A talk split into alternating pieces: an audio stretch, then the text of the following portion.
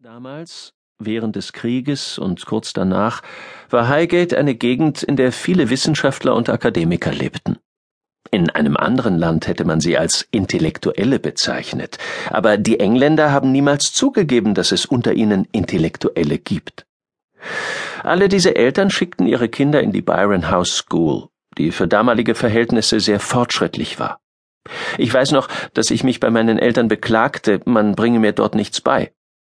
Die Lehrer dieser Schule glaubten nicht an die damals üblichen Methoden, Kindern den Stoff einzutrichtern.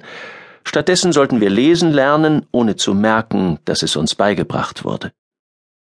Schließlich lernte ich tatsächlich lesen, allerdings erst, als ich bereits mein achtes Lebensjahr erreicht hatte. Meine Schwester Philippa lernte nach eher herkömmlichen Methoden lesen, mit dem Ergebnis, dass sie es mit vier Jahren konnte. Aber sie war damals sowieso eindeutig klüger als ich.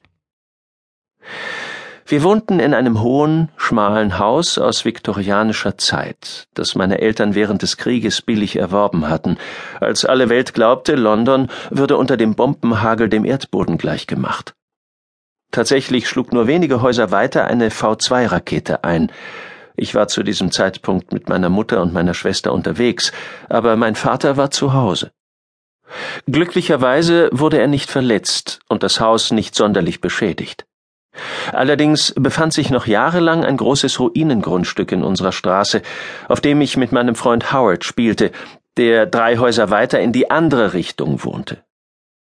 Howard war für mich eine Offenbarung, weil seine Eltern keine Intellektuellen waren, wie die Eltern aller anderen Kinder, die ich kannte. Er besuchte die staatliche Grundschule, nicht Byron House, und kannte sich in Fußball und Boxen aus, Sportarten, für die sich meine Eltern nicht im Traum interessiert hätten. Ich erinnere mich auch noch, wie ich meine erste Spielzeugeisenbahn bekam. Während des Krieges wurde kein Spielzeug hergestellt, zumindest nicht für den Binnenmarkt. Aber ich hatte eine Leidenschaft für Modelleisenbahnen entwickelt, mein Vater versuchte mir einen Holzzug zu basteln, aber damit war ich nicht zufrieden, denn ich wollte etwas, das sich in Bewegung setzte. Also kaufte mein Vater eine gebrauchte Eisenbahn zum Aufziehen, reparierte sie mit einem Lötkolben und schenkte sie mir zu Weihnachten, als ich fast drei war. Die Eisenbahn fuhr nicht besonders gut. Aber dann, unmittelbar nach dem Krieg, unternahm mein Vater eine Reise nach Amerika. Als er mit der Queen Mary zurückkehrte, brachte er meiner Mutter Nylonstrümpfe mit, die damals in England nicht zu bekommen waren. Für meine Schwester Mary hatte er eine Puppe, die die Augen schloss, wenn man sie hinlegte, und für mich einen amerikanischen Zug mit Kuhfänger an der Lok und einem Gleis in Form einer Acht. Ich weiß noch, wie aufgeregt ich war, als ich die Schachtel öffnete. Mit einer Eisenbahn zum Aufziehen ließ sich schon etwas anfangen, aber was ich mir wirklich wünschte, war eine elektrische. Stundenlang betrachtete ich die Auslage eines Modelleisenbahnclubs in Crouch End in der Nähe von Highgate. Ich träumte von elektrischen Eisenbahnen. Eines Tages schließlich, als meine Eltern beide unterwegs waren, nutzte ich die Gelegenheit und hob von meinem Postbankkonto den bescheidenen Betrag ab, der sich dort, zusammengespart von Geldgeschenken zu besonderen Anlässen, etwa zur Taufe, angesammelt hatte.